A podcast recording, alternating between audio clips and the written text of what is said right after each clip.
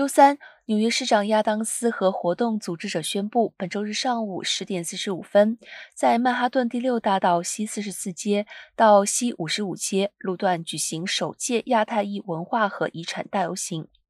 五月是亚太裔传统月，除了宣传亚太裔文化和遗产外，游行也旨在提高民众的认识，对抗全美反亚裔暴力激增。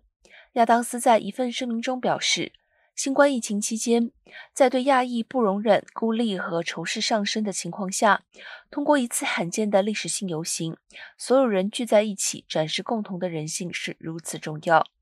在努力打击仇恨犯罪激增的时候，支持并提升亚太裔的文化是很重要的。